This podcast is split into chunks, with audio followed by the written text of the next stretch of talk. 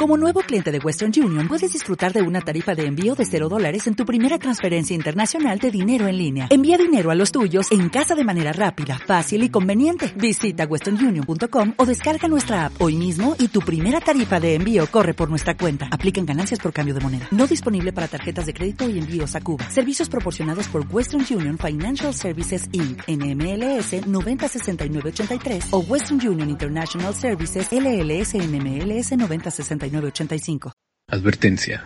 El siguiente episodio contiene material que puede lastimar la sensibilidad de algunas personas debido a la naturaleza gráfica de los crímenes. Se recomienda discreción.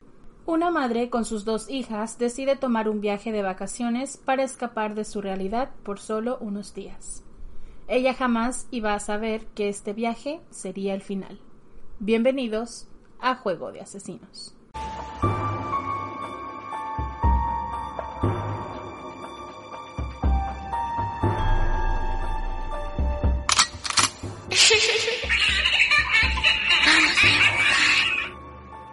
Familia, ¿cómo están el día de hoy? Bienvenidos. Hola. Hello, Kiki, ¿cómo estás? Yo muy bien, Martita, ¿y tú? Aquí, aquí, pasándola. ¿Te leíste los comentarios del episodio pasado? Donde te preguntan si te, si te reproducirías con un asesino en serie. no, todavía no. Bueno, hasta ahorita nada más tenemos el día del Fa y el día del Fa dice, ahí tenemos a Martita con esa vocecita tan dulce ella y resulta que es un poco bicho. Yeah. Pero en la pregunta está contigo, así que ya puestos, quién sabe. Te manda besitos y caritas de risa. Ay chicos, nosotros amamos leer sus comentarios, aunque a veces no nos damos tanto tiempo de contestarles. La verdad es que a veces nos da mucha risa cuando nos contestan cosas chuscas como esa. Así que muchas gracias por dejarnos los comentarios y no se les olvide seguirnos en nuestras redes sociales donde aparecemos como Juego de Asesinos-podcast. También no, les, no se les olvide nuestra tienda de merch, que tenemos muchas cosas. Vayan a ver qué tenemos, cómprense algo. Please, Ya, por ayúdenos. favor. y también si son parte de iVox Premium pueden tener acceso a nuestros episodios extra.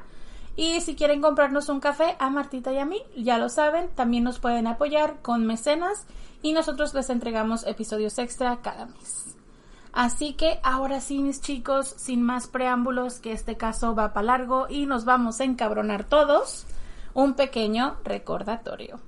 No somos profesionales, No somos locutores, ni narradoras, ni investigadoras, ni abogadas, ni policías. ni especialistas de ningún tipo. No, solo somos dos simples mortales a las que les gusta mucho el true crime. Y hacemos muchísimo research para los casos que aquí se presentan. Usamos el Spanglish porque es lo que nos fluye. Este podcast es una combinación extraña entre true crime y risas, Y no, no nos reímos del crimen. ni de las víctimas. Nos reímos de nuestros muy, muy malos Ah, ejemplos. malísimos. Tonterías. Mala pronunciación. Eh, usually me. Ah, me too. Entre otras cosas. Como los trapitos al sol. Oh my gosh. Si en algún momento crees que el true crime, la risa o cualquier cosa que hacemos en este podcast no va de la mano, No somos el podcast para ti. Sorry. lo sentimos, no te vamos a gustar, créenos, confía en nuestra palabra, pero te agradecemos que hayas intentado. Y esperamos que encuentres el podcast de tu agrado dentro de la plataforma de iBox que tiene muchísimo. Yo soy Marta. Y yo soy Kiki. ¿Están listos? Vamos a jugar. Oba Chandler nació el 11 de octubre de 1946 en Cincinnati, Ohio. Su padre, Oba, y su madre, Margaret, tenían cinco hijos. Chandler fue el hijo número cuatro. La familia vivía en Cincinnati, pero cuando Chandler tenía 10 años, su padre fue encontrado en el sótano después de haberse suicidado colgándose. Esto fue tan duro para todos, pero especialmente para Chandler.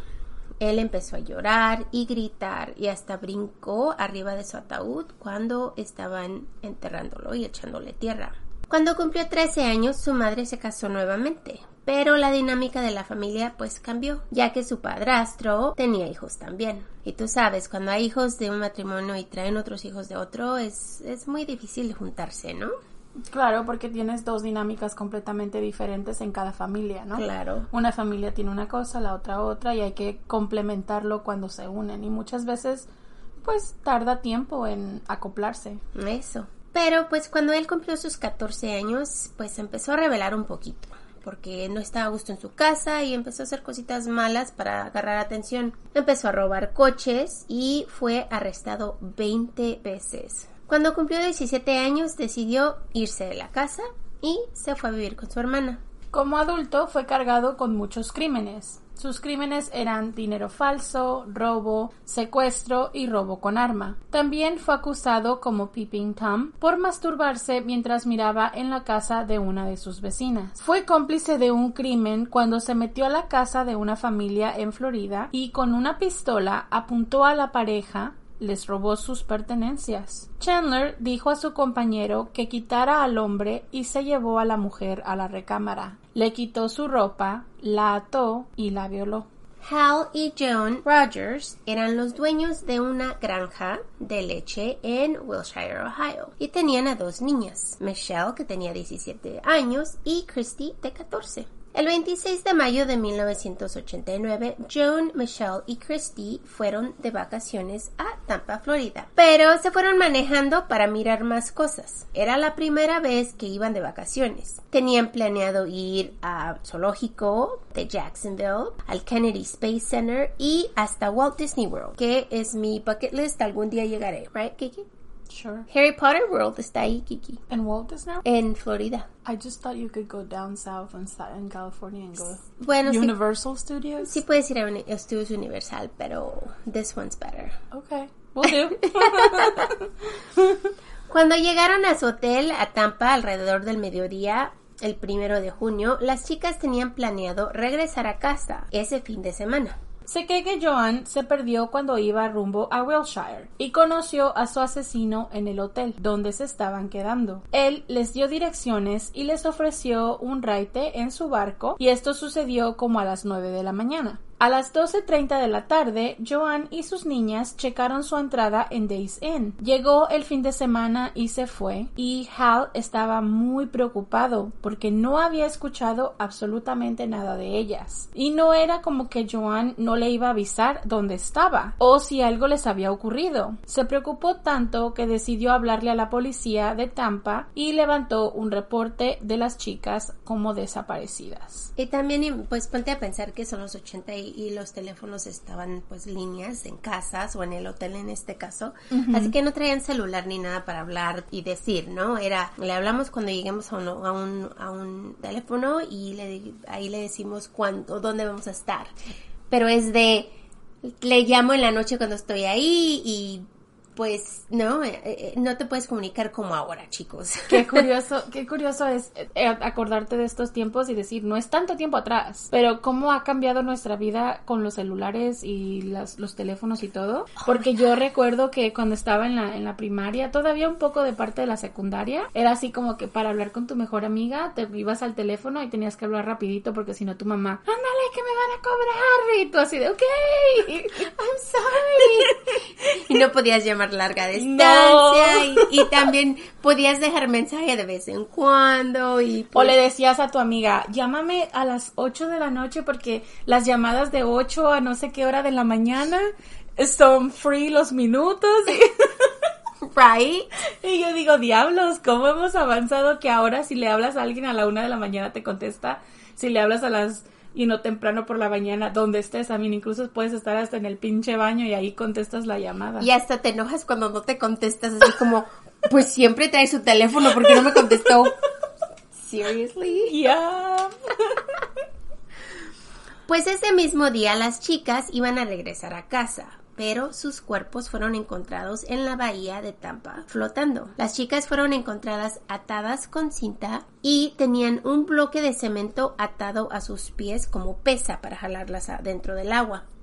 Se cree que las chicas estaban vivas cuando fueron arrojadas a la bahía. Las chicas fueron asaltadas sexualmente antes de morir. Estaba muy claro que la policía estaba buscando a un asesino psicopático. Se cree que las chicas conocieron a su asesino poco después de llegar a Tampa. El tipo no parecía ser una persona pues sospechosa, ya que él les ganó la confianza a las tres chicas. El 8 de junio, el coche de Joan fue encontrado cerca de una rampa de barco cerca de su motel y también era cerca de donde se encontraron los cuerpos. Así que imagínense, encuentran su, su coche cerca de donde fueron encontrados los cuerpos y pues... Da para muchas especulaciones, ¿no? Pues dentro del coche los investigadores encontraron una nota que decía que fueron secuestradas. También tenía direcciones a la rampa de barcos y las iniciales BW. Los oficiales pensaron que tal vez iba a ir con alguien en un barco azul y blanco. Blue and white, BW. El asesino les ofreció a las chicas un aventón en el barco y es así como ellas fueron a la bahía. Como John no conocía el área y no quería manejar de noche, decidió quedarse una noche más y aceptó el aventón para que las chicas se divirtieran un poco más.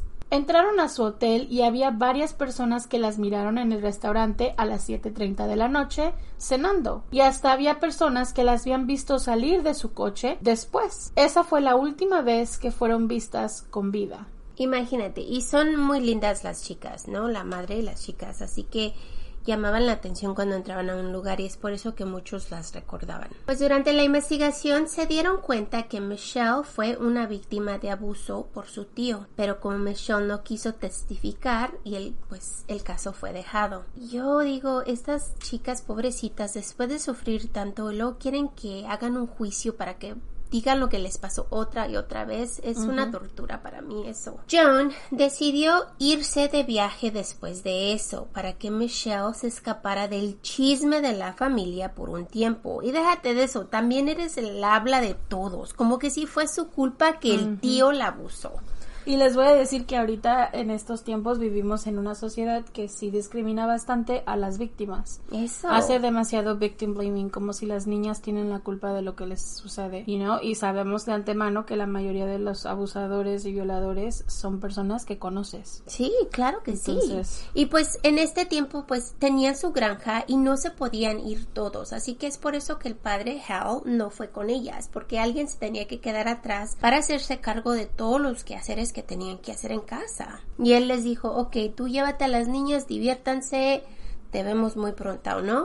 El 8 de junio los trabajadores del hotel le dijeron al manager que la habitación de la familia Roger no había sido tocada desde que ellas llegaron.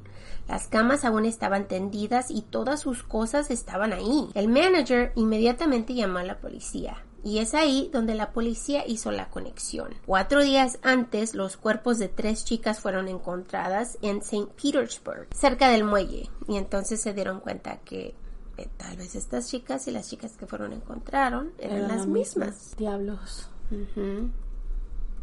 La temperatura en Florida es muy caliente durante el verano. O sea, muy caliente nos referimos a, creo que son 40 grados Celsius. Y además que una humedad tremenda. Tremenda, chicos. ajá. Así que, pues con este calor, el clima caliente y el agua aceleraron la descomposición de los cuerpos. Y es por eso que las chicas aún no eran identificadas. La policía tomó las huellas de la recámara y confirmó la identificación de ellas. Las chicas estaban desnudas de la cintura hacia abajo y las tres habían sido violadas. Sus manos estaban atadas atrás de sus espaldas. Las autopsias revelaron que las chicas tenían agua en los pulmones, lo cual significa que estaban vivas cuando fueron arrojadas al agua.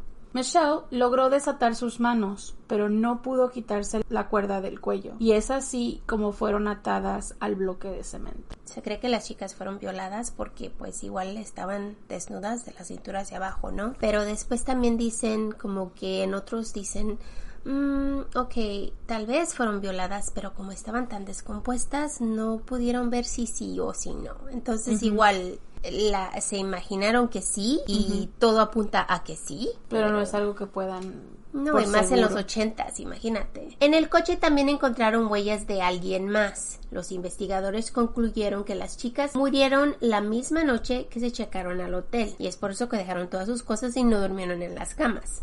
Los oficiales tenían la nota. Decidieron hacer un sign grande, de esos como los que les decimos de la historia que hicimos hace unos días, de la chica, ¿no? De esos que pones en, en, el- en las autopistas. Un billboard. Un billboard con información. Y para ver si recibían algo de tips, ¿no? La sign decía así. ¿Quién escribió estas direcciones? Tú tal vez sabes quién asesinó a la familia Rogers. Recompensa de 25 mil dólares. Tenía el número del, del de los policías y el nombre. Las direcciones decían así. Esta es la nota que estaba en esta sign. Days Inn, Ruta 60, Courtney Campbell, Causeway.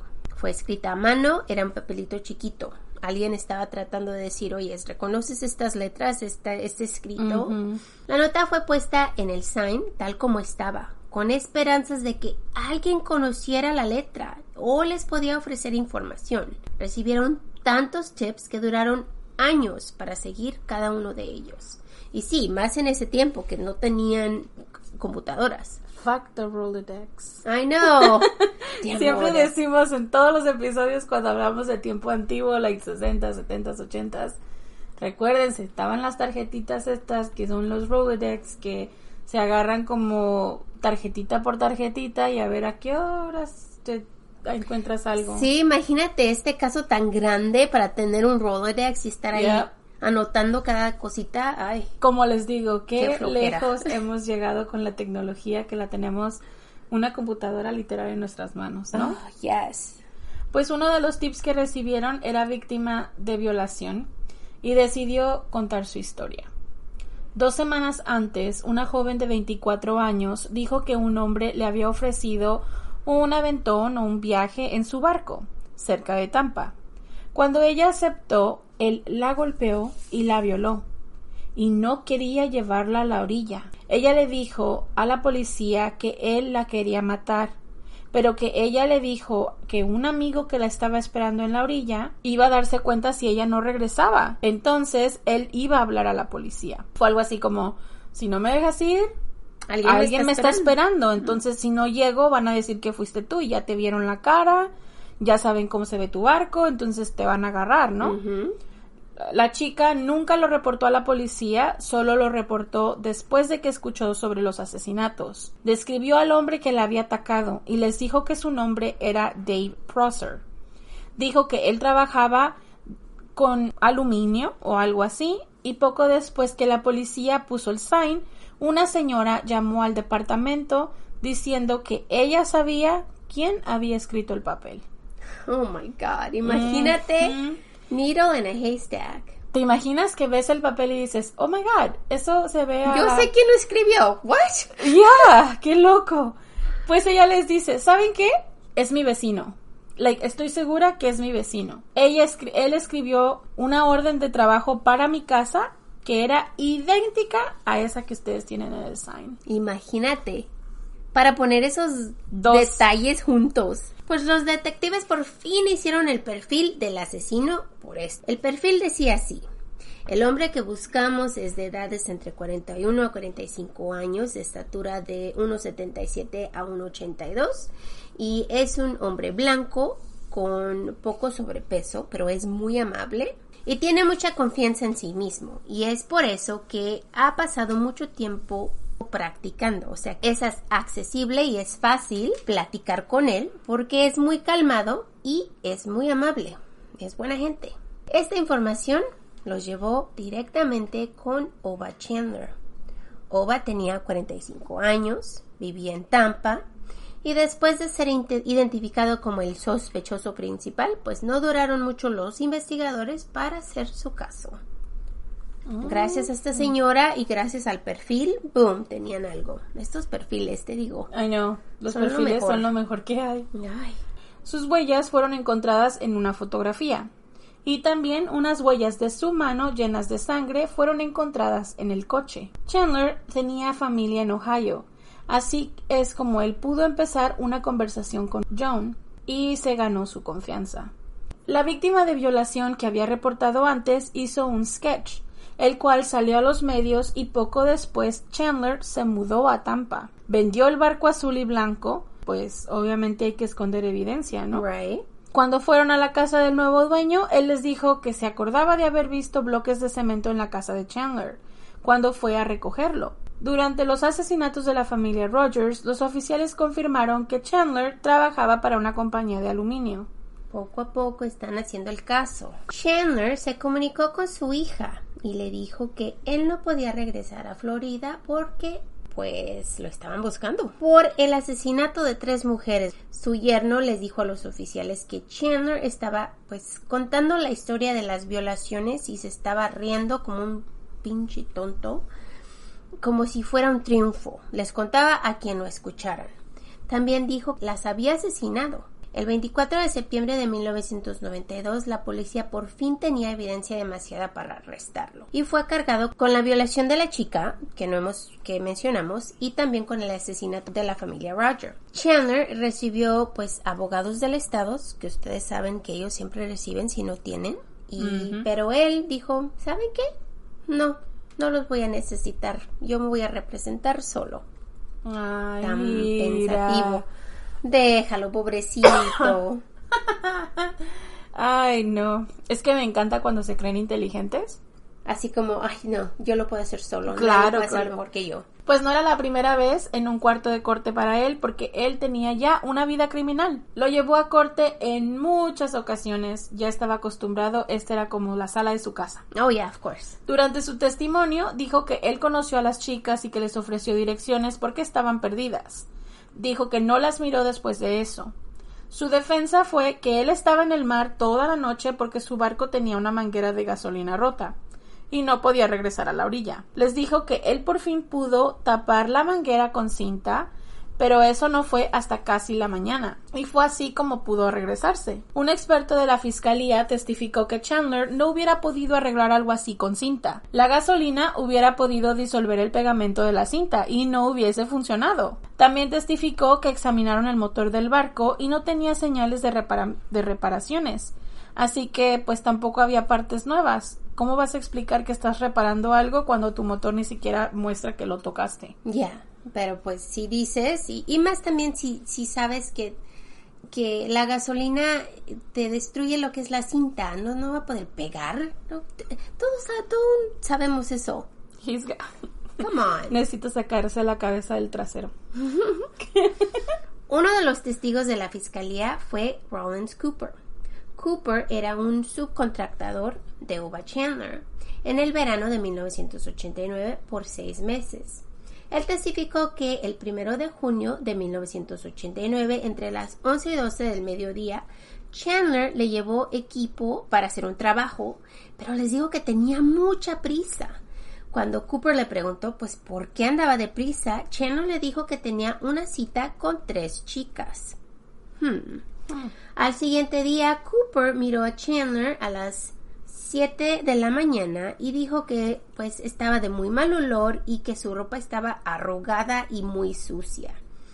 Cuando Cooper le preguntó que por qué andaba así, él le dijo que pasó toda la noche en su barco. Dijo que Chandler vivía a un lado de su trabajo y que fue a dejar aluminio que le había sobrado a su casa y miró que tenía también él miró que tenía bloques de cemento a un lado del barco.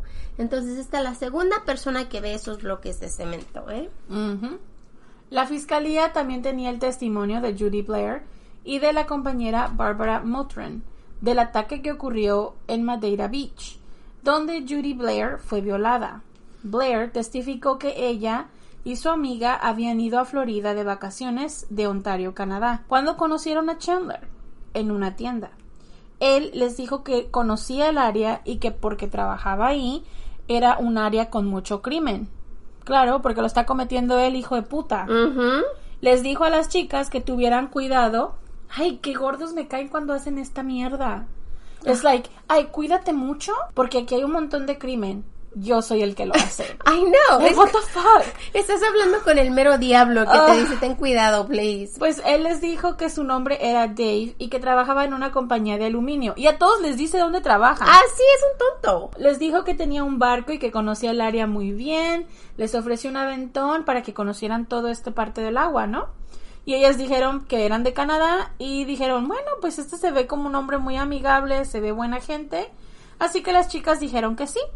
E hicieron planes para el siguiente día. Al siguiente día, Motran le dijo a Blair que ella no quería ir, pero que Blair fuera si ella quisiera, ¿no?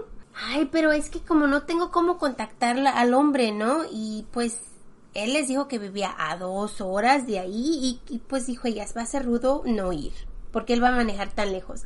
I'm sorry, pero si no lo conoces, Do not care. no te importe. ¿Qué te valga? Este es el consejo de Kiki y Marta del día de hoy. Hay otro podcast que nosotros seguimos que amamos y su dilema es be rude to people. Oh, sí, rudos. No importa si es grosero, porque si ustedes no se sienten a salvo eh, con una situación, no importa. No necesitas ser amable con alguien que no conoces, que ni siquiera tienes la más remota idea de si te está diciendo la verdad o no. Entonces, si no se siente bien, si no se mira bien, si no te sientes a salvo, be rude. Sí, o sea, ¿qué te importa que, que sea ruda? Este hombre jamás te va a ver otra vez. Eres de Canadá, vienes de vacaciones. Ok, Yes. so what? Eres rude, whatever. Yo sé que a todos los que nacimos en los ochentas, noventas, nos enseñaron que teníamos que ser amables con nuestros mayores y todas estas cosas que tenemos en, así como un engrane dentro de nosotros. Lo entiendo y siento ese sentimiento de culpa también a veces cuando eres como que no te llevas muy bien pues con alguien y que tratas de ser amable solamente para zafarte del lío. Pero chicos, cuidado, Ya. ojo. Entonces, pues Blair decidió irse sin Motran. Blair traía una camiseta blanca, shorts y un traje de baño abajo con tenis. Se encontró con Chandler como a las diez y media de la mañana. Él estaba arriba de un barco azul y blanco, white and blue. El barco estaba un poco viejo, pero igual, pues estaba bien. Y tenía un espacio en la parte enfrente y cuando ella entró a dejar sus cosas notó que había sogas blancas. Pero no miró los bloques de concreto, solo miró la soga. Cuando le dijo que Motran no los iba a acompañar, Chandler se miró como decepcionado, ¿no? Le puso cinta al volante y le dijo que tenía problemas con el barco. A aproximadamente las cuatro y media de la tarde, la regresó a la orilla y le dijo que se fuera a su casa porque él tenía cosas que arreglar, pero que regresara con su cámara para que tomaran fotos. Y le dijo que por favor regresara con su amiga y que él las iba a esperar a las dos en el mismo lugar después de que cenaran. Blair no pudo convencer a Motran a ir con ella, así que regresó sola. Se llevó la cámara y cuando llegó Chandler la estaba esperando. Se enfureció cuando miró que iba sola, y más cuando le dijo que Motran no quería ir. Manejaron en el Golfo y se pararon para tomar fotos. Empezaron a pescar y Blair le dijo que tenía que regresar porque se estaba oscureciendo y que la estaban esperando sus amigos. Empezó a piropearla y le pidió un abrazo. Ella le dio las gracias por el complemento, le dijo, ¿sabes qué? Gracias por tu compliment, gracias por decirme tu Que piropo, estoy bonita, la que sea. lo que sea, pero no te voy a abrazar. Entonces él jala a Blair y comenzó a tocarla. Y le dijo que iban a tener sexo. Ella le dijo que no y que la regresara a la orilla y comenzó a gritar. Chandler le dijo, y lo citaré, ¿tú crees que alguien te va a escuchar aquí? Y tiene razón. Estás en medio del agua con este hombre. ¿Quién te va a escuchar? Nadie. Blair empezó a sentir pánico y trató de escaparse de él, pero pues no tenía dónde ir, estás en un barco en medio del mar. Y le dijo, otra vez lo voy a citar, tú vas a tener sexo conmigo, no tienes otra opción. ¿Qué vas a hacer? ¿Brincar del barco? Ella siguió gritando. Chandler se sentó en el sillón del pasajero y la forzó a que le hiciera sexo oral. Después puso una toalla en la silla, la aventó al asiento. Blair siguió gritando y él le gritó que se callara. Le dijo, si no te callas, te voy a tapar la boca con cinta. Y le preguntó que si eso quería. Le jaló sus shorts y su bikini y le dijo, voy- lo voy a citar, vas a tener sexo conmigo. Pero después de eso le dio miedo y dejó de gritar. Él le dijo nuevamente, y lo voy a citar otra vez, el sexo no es para que pierdas la vida.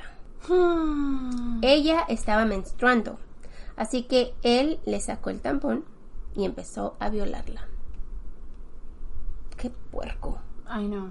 Después de hacerlo, le aventó un termo lleno de agua y le dijo que se limpiara. Le quitó su cámara y le sacó la cinta y la tiró al agua.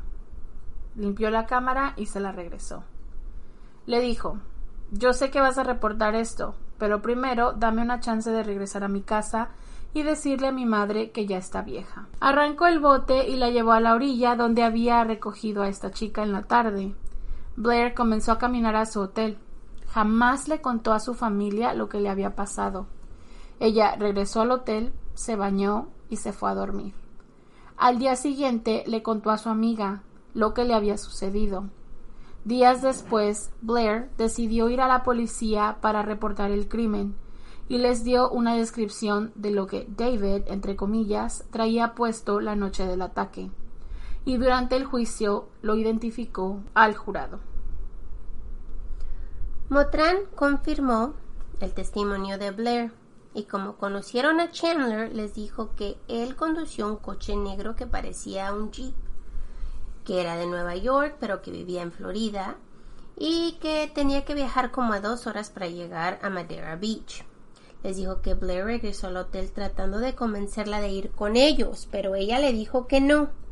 Dijo que se llevó la cámara y que la siguiente mañana le contó sobre el ataque. Botran dijo que estaba triste por lo que le ocurrió a su amiga y que Blair lloró todo el día. Motran identificó a Chandler con una fotografía que le enseñaron y también identificó a su coche que conducía el día que las conoció. Chandler decidió subir al estrado durante su juicio y testificó que al fin de mayo y principios de junio él vivía con su esposa Deborah y con su hija Whitney en 10.709 Dalton Avenue, Tampa, Florida. Durante ese tiempo trabajaba para esta compañía de aluminios que tanto menciona, Custom Screens. El barco tenía durante este tiempo un Bayliner de año 1976 de 21 pies. Era azul con interior blanco y una tapa azul. Su hobby durante este tiempo era la pesca.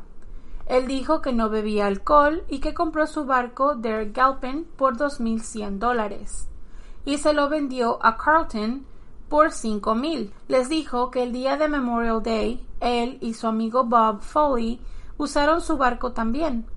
Dijo que después tuvo que trabajar ese fin de semana y que no recuerda lo que hizo el 31 de mayo o el 1 de junio del 89. Right, porque esto es... All of a sudden ya tienes... Uh, tiene amigos y tiene cosas que hacer. Amnesia y, no te olvidas. Ajá. Sure. Ok, te acuerdas del día anterior, pero no te acuerdas de ese día. Like, really? Ah. Chandler dijo que sí recuerda haber conocido a Michelle Rogers el primero de junio.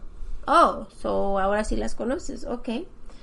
Pero cuando la miró en su coche, pero dijo que nunca conoció a Joan, la madre de las chicas.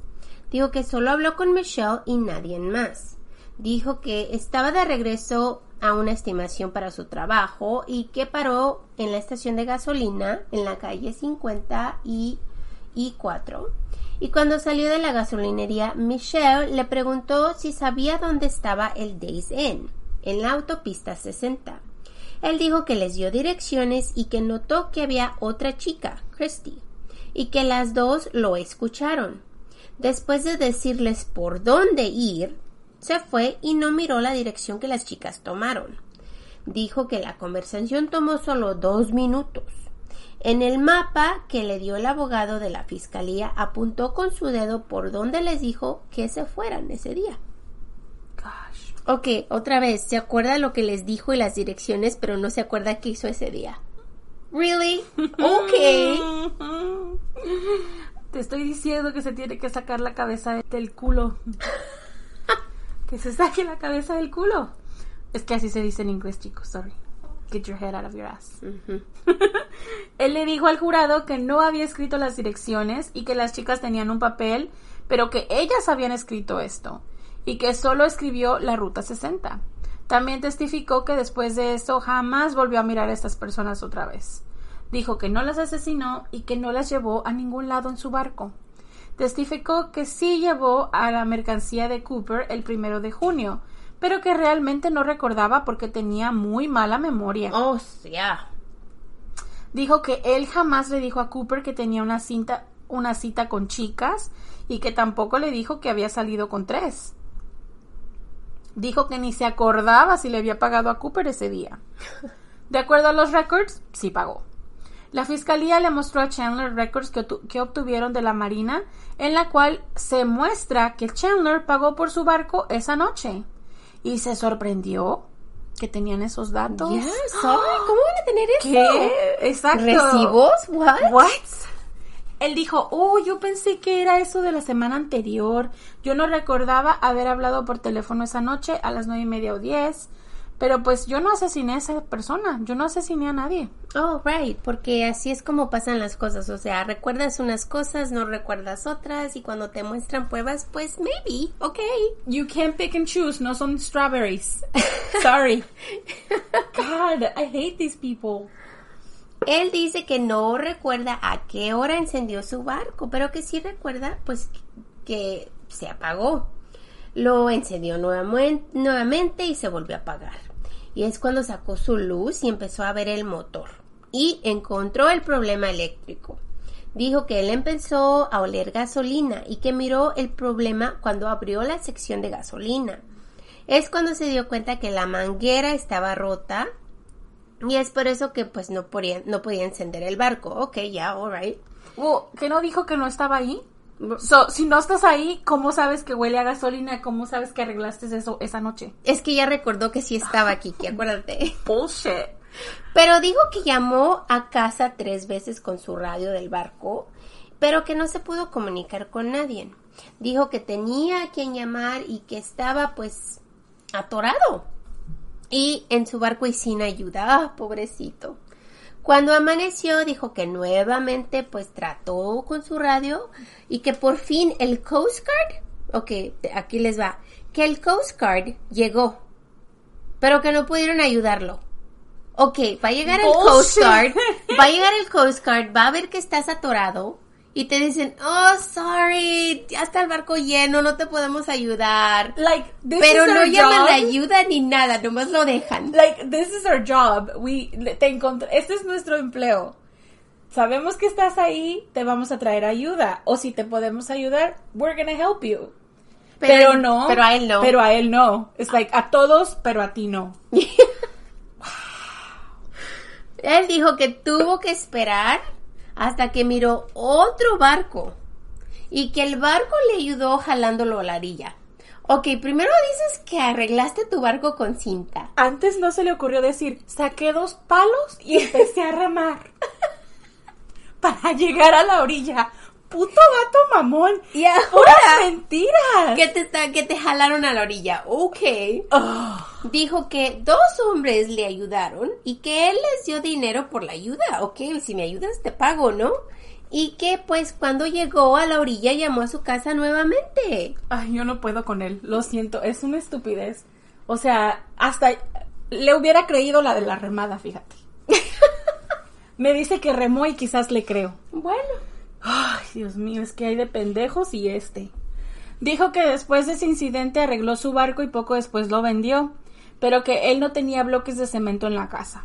Cuando el abogado de la fiscalía le pregunta, ¿asesinaste a estas chicas? ¿Sí o no? Chandler dijo, yo nunca he asesinado a nadie en toda mi vida. Jamás lo he hecho, eso es muy ridículo. Durante la examinación dijo que él había sido convicto de seis felonías antes y les dijo que no iba a hablar de las violaciones, pero que podía hablar de los homicidios de la familia Roger, pero no de las violaciones. Cuando el abogado de la fiscalía, Doug Crow, le preguntó ¿Estás tomando la quinta enmienda? Chandler dijo Sí, sí estoy. Eh, diles a los chicos qué es la Fifth Amendment, la quinta enmienda. Ok, si han visto películas de, de Hollywood, y hay muchas películas en las cuales cuando alguien se siente en el estrado y lo ponen ahí y le preguntan que si hizo algo y luego dice, I plead the fifth. I plead the fifth. Uh, yo, yo doy la, quinta, tomo la quinta enmienda. Pues la quinta enmienda de la Constitución de los Estados Unidos establece que ninguna persona deberá responder por un delito capital o de otro modo infame a menos que sea una presentación o acusación en un gran jurado. excepto en casos que surjan en las de las fuerzas terrestres o navales o en la milicia, cuando está en el servicio real en tiempo de guerra o de peligro público. Ni tampoco se podrá poner en peligro la vida o la integridad física de dos, dos veces a una persona por el mismo delito ni será obligado en ningún caso penal a declarar contra sí mismo, ni será privado de su vida, libertad o propiedad sin el debido proceso legal, ni se tomará propiedad privada para uso público sin justa compensación. En pocas palabras, mis chicos, cuando ustedes toman la quinta enmienda, es que no te vas a dar a ti mismo la culpa sin necesidad. Right. Es simplemente como un derecho, una protección de no culparte si no hay ningún tipo de evidencia en tu contra pretty much. Right. So, en, su caso, él, él dijo, si te hacen una pregunta y no la quieres contestar, entonces él puede decir eso para no contestar la pregunta. Pero con todo lo que ya dijo, no más. Yeah. es like, eso era antes de que abrieras el hocico de que se te había olvidado todo. y luego recordaste. Y luego recordaste. Y luego dices, ah, no, pero sí. Y luego dices, ay, mejor la quinta. Déjame te doy detalles de este pedacito del día, pero de este pedacito no me acuerdo nada. Bro, o sea, debió haber hecho un game plan. Pues La quinta desde el principio, mi hermano, porque esto ya... Escribe puntitos solo para que te acuerdes. Un puto guion, haz un podcast. Dios mío. Ah. El señor Crow le contestó. ¿Tienes miedo que tus respuestas te puedan incriminar o por eso te rehusas a responder? Chandler le respondió, he evocado mi quinta enmienda del caso de violación en la playa de Madera. No contestaré ninguna pregunta, señor, que sea relatada con el caso. Crow continuó, ¿tú tienes miedo que tus respuestas te puedan incriminar? Chandler le contestó, no. Y él le dijo, entonces no puedes tomar la quinta enmienda. en este momento, entre las preguntas de la fiscalía a Chandler, la corte en fin dijo, enough. like, come on. Y dijo el, el juez, eso es correcto. Y le dijo a Chandler, responde a la pregunta, si no, vas a tener que usar la quinta enmienda. Responda a la pregunta, o de lo contrario tendrá que invocar el privilegio, ¿no? O sea, o answer the question o no. Pero no puedes hacer una y la otra. Así como él le dijo, ok, I plead the fifth, the fifth, pero no, no, no. Cuando, cuando, cuando tomas la, la quinta es que te callas y ya. There's nothing else, no, puedes decir nada. Entonces Chandler dijo, ok, invoco la, la quinta enmienda entonces. Oh my god. Yo te juro. Yo te juro que este abogado estaba teniendo su café, sabía tan rico en la mañana. Cada mañana que se iba a presentar a corte, dijo, o sea, esta corte es un payaso que vamos a meter a cárcel sin duda. Y el juez estaba como, not again. Yes, yes. O sea, yo sé que, yo sé que suena raro, pero este es como un caso que está prácticamente resuelto Nada más hay que atar cabos y ya con este pendejo en la silla, o sea, ya. Oh ya está resuelto. Chandler testificó que sí había dejado sus huellas en el papel que traían las chicas. Otra vez. Yo no noté nada. I swear, people drive me insane con estas cosas. Yo no sé por qué, pero fíjate, tenía un profesor en la, en la universidad, yéndome por la tangente, que nos decía que era muy gracioso, pero cuando le decías a una persona que no te dijera nada porque esto va en contra de su Miranda, la gente solía hablar más. Ya. Y eso le pasa a este. O sea, él ya dijo, ya, ok, no voy a hablar. Y de repente, bueno, diarrhea of the mouth. My God. Ay, ay, ay. Pues después dice que Michelle era la que estaba conduciendo el coche y dijo que él había mirado el periódico cuatro días después y que recordó la cara de Michelle y la de su hermana, pero que él no conocía a la madre. Así que al principio pues no se dio cuenta. Dijo que al principio no las había reconocido porque las fotos eran muy diferentes a las chicas que él recordaba. Pero no fue hasta cuando miró el sketch que se dio cuenta que eran las mismas personas que él había visto y les dio direcciones. También testificó que esa no fue la única vez que duró toda la noche pescando, que su barco se había descompuesto muchas veces antes y lo mismo había sucedido. La defensa trató de decir que él no fue el que cometió los crímenes, pero para esto yo pienso que ya está más hundido que nada. Mm, se le hundió el barco y él. Yup. Diciendo, ¿cómo es posible que un hombre pudiera detener a tres chicas? Ok, esto está diciéndolo él, ¿ok? ¿Cómo voy a yo ser capaz de detener las tres al mismo tiempo? Come on, Kiki. Soy un Pues viejito. no es posible. Pues él dijo, ok, mira, el emo es muy diferente, porque según él, las chicas no fueron violadas. O más bien, no se pudo comprobar que fueron, porque ya sabes que las chicas estaban tan descompuestas que pues, y tenían mucho tiempo en el agua que no podían decir que sí o no, ¿ok? Entonces él dijo, entonces pues, tú no sabes si fueron violadas, o sea, ¿cómo vas a saber que fueron violadas, no? Y también dijo, pues, yo, yo no tengo bloques de cemento en el barco o en mi casa, en ningún lado, yo no los tengo. Y, y pues dijo, acuérdense que Blair dijo que yo no los tenía. Entonces yo no los tenía, ¿right? Y esto, claro, significa que yo no fui, ¿ok? Aunque las circunstancias eran similares, la violación y el asesinato son dos crímenes muy diferentes y no es posible que yo sería capaz, pues, de hacerlo, de asesinarlas, ¿no? Así que después de horas, el juez por fin le dio a la fiscalía permiso de usar la evidencia de la violación junto con la evidencia del asesinato contra Chandler. Por fin. Dios mío, todas estas cosas que pasan en la corte es como que tiene que amarrar, tiene que amarrar, porque si no, se les deja ir.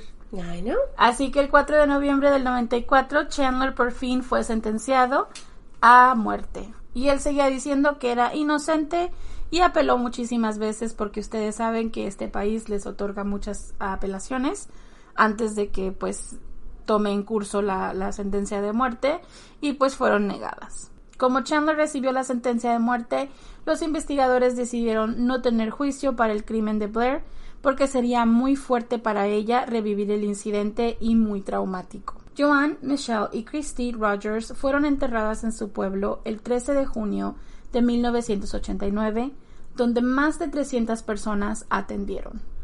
Pobrecitas. Sí. Chandler esperó su ejecución en Union Correctional Institution y poco después de su juicio, su esposa Deborah se divorció de él. Y bien hecho, señora. Aplauso. Chandler no podía mirar a su hija, ya que Deborah pidió custodia de ella y no quería que fuera parte de su vida. Deborah tampoco quería que él mirara fotos de su hija y pues que él no se merecía nada. Y tiene 100% razón esta señora. En julio del 2008 subieron a Chandler en la lista corta de ejecuciones. Perfiladores especularon que Chandler tenía más víctimas, basado a que pues un asesino en serie primerizo no hubiera podido asesinar a tres mujeres al mismo tiempo. Permaneció el primer sospechoso en un asesinato que ocurrió en 1982 cuando Amy Hurst, de 29 años, fue encontrada flotando cerca de la isla Ana María. Su cuerpo no fue identificado hasta el 2011 y su esposo fue arrestado y cargado por su muerte. Acuérdense que siempre culpan al esposo. Lo mismo pasó con Ibeliz Berrios Berguise. Fue otra víctima que tal vez fue asesinada por Chandler, pero pues ella fue encontrada con marcas de pues que fue atada en sus tobillos y muñecas y con cinta en la boca, pero igual no podían atarlo porque pues no tenían mucha evidencia, ¿no? Más que eso. Ahora, Kiki, quiero que, que leas esto, te va, te va a encantar lo que comió para su última cena. El 15 de noviembre del 2011, Chandler fue ejecutado a las 4.08 de la tarde y su última, su última cena fueron dos sándwiches con pan blanco de salami con mostaza y una taza de café. Pudiendo pedir lo que se te ocurre en el mundo, Marta. Un pedazo de carne, un filete, langosta, lo que se te ocurra. y, y te agarras un maldito sándwich de pan blanco con salami y mostaza. Y una taza de café, Kiki. Tú eres bien cafetera, ¿por qué no te gusta esto? Es que esta... ah, no, no tengo palabras, señores. Este es pendejo con toda la mano hasta el final. Cuando le preguntaron si tenía últimas palabras antes de ser ejecutado, dijo que no. Pero sí dejó una declaración final escrita. I give up. Lo siento, es que esto es tan ridículo. No, no tengo nada que decir, pero déjame pongo una nota. O sea, ay, Dios mío. Con la escrita a mi letra para que la puedan identificar con la otra. Ya no puedo. No puedo, no puedo. Esto es demasiado para mí. Kiki, este caso es de Florida para ti. Yo te lo hice especial. Florida needs Jesus. We all know that shit right now. Ay, pues él dijo, no, no tengo últimas palabras, pero dejó una declaración escrita. Y la última declaración dice, están matando a un hombre inocente hoy, 15 de noviembre del 2011. Y lo firmó Oba Chandler. Poco después de firmar la orden de ejecución, el gobernador de Florida, Rick Scott, dijo, y lo citaré, Chandler asesinó a tres mujeres, así que decidí mirar en otros casos, y es por eso que decidí hacerlo. Creo que hice lo correcto. Y es que él, ustedes saben, eh, No voy a decir nada, pero... Pero sí tengo que, algo que decir. Shut the fuck up. Pues Oba Chandler tenía a otra hija que ya era mayor. Así que su hija, Valerie Traxo, de, desde hace muchos años, dijo que en una entrevista que no estaba de acuerdo ella con el resultado del juicio. Y dijo, y la voy a citar, en mi opinión, yo no creo que él lo hizo. Lo siento por la familia Rogers. Hal Rogers perdió a su mundo cuando perdió a su esposa e hijas, pero no estoy convencida que fue a manos de Obi. No había evidencia forense demasiada, demasiada. Todo, solo les dio las direcciones. Sí, dejó sus huellas en el coche, pero pues era todo lo que tenían. No había más evidencia. Really? La manzana no cae muy lejos del árbol, ¿no? I Así dicen. Pues ella les contó pues la única memoria que tenía con su padre cuando ella tenía cinco años. Ahí les va. Él me llevó a un parque de atracciones. Se divirtió muchísimo. Pero después de eso, él se fue. Y ella lo encontró en la cárcel años después. ¿Really? Dices que es un buen hombre, pero solamente lo has visto Una una, vez. vez en tu vida. También ella dice que él, ella le escribió una carta al gobernador diciéndole que su padre era inocente. Y cuando le preguntaron si lo visitó, ella dijo que no. Oba Chandler fue descrito como un monstruo que recibe lo que merecía. Durante sus 17 años en la prisión no tuvo a ningún visitante y todos decían que fue el hombre más solitario en Death Row. Así que eso les dice qué tal de tipo este hombre era. Nadie te visitó, ni, ni querían visitarte, ni te escribieron cartas, ni querían saber lo- nada de ti. Eso dice qué tal de persona eres. Really. Yeah, you're not a good person. Obviamente no. Obviamente. Ay, chicos, aquí se acaba la historia. Yo creo que ya no hay más porque, Dios mío, la verdad es que a veces digo, ¿cómo pueden ser así? O sea, la cabeza, ¿no? Ay, pero en fin, aquí se acaba la historia y esperamos que nos quieran acompañar en nuestro nuevo segmento.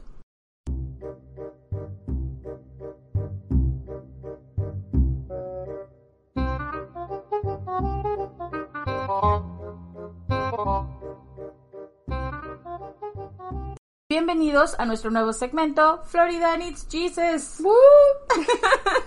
Vamos a terminar estos podcasts largos con una historia tremenda porque hay ocasiones en las cuales nos olvidamos que hay muchas personas que hacen cosas raras y extremas, especialmente en Florida. Si te gusta nuestro nuevo segmento, déjanos saber con un mensajito en Evox, Facebook, Instagram, Telegram, donde te antojes. Ok, aquí les va, chicos. El headline de esta historia dice: Hombre en Miami acusado de apuñalar a un turista de Chicago. De acuerdo al reporte de policía, Jonathan Crenshaw, de 46 años, traía unas tijeras que tenía agarradas con sus pies. ¿Por qué? Porque él no tenía manos.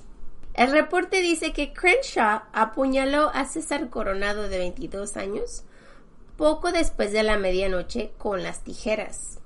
Muchos en el área conocen a Crenshaw porque él pasa su tiempo en el área de South Beach pintando paisajes con sus pies. Yep. Well, cuando no tienes una extremidad, buscas otra para hacerlo. Usa las ¿no? otras, ¿no? Ya. Ya. Así que el reporte dice que Crenshaw estaba acostado y dormido en la calle cuando Coronado llegó de donde estaba y se le acercó. Así que él decidió darle un puñetazo en la cara. Crenshaw apuñaló a Coronado dos veces y huyó de la escena.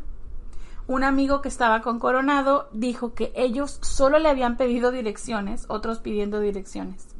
Y que de un de repente Crenshaw brincó y apuñaló a, Coronado en el brazo. Coronado fue llevado al hospital inmediatamente y va a estar bien. Crenshaw ha sido cargado con asalto agravado. Crenshaw es un hombre pequeño de estatura que solo pesa 90 libras y es conocido como un hombre amable que pinta para agarrar dinero para vivir. Él les dijo a los oficiales que se estaba defendiendo del ataque y que después de que fue apuñalado, pues se metió las después de apuñalar al hombre se metió las tijeras a su cinturón, donde los oficiales las encontraron cuando él fue arrestado y que después del ataque huyó porque no sabía lo que le iba a pasar si se quedaba. O sea, es un hombre que está pequeño, solo, lo acaban de, pegar en la cara dos hombres. Claro que va a escapar de la escena si, si no le sabe qué le va a pasar después de apuñalar a alguien, ¿no? Pero de acuerdo a este periódico, la investigación aún está ocurriendo, pero pues ahora es creer la palabra de un hombre sin hogar a otro hombre que tiene a su amigo de testigo. Déjenos saber a quién le creen. Ya, porque pobrecito, o sea, yo pienso que como es hombre sin hogar y pues vive en la calle, la policía no le va a creer, pero ¿qué tal si fue cierto su historia? ¿Right? ¿Le da derecho de apuñalar a alguien? I- I Si me I- pegas en la pinche cara, yo te... I don't know. Come on, le pegó en la cara, está dormido. I can't. No, Marta, o sea, no.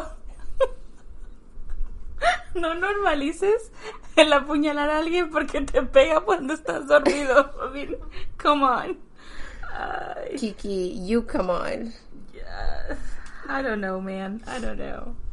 Así, si llegaron hasta aquí, déjenos saber en los comentarios qué piensan, cómo les fue con la historia, porque yo creo que, o sea, ya de plano este hombre me sacó de mis casillas.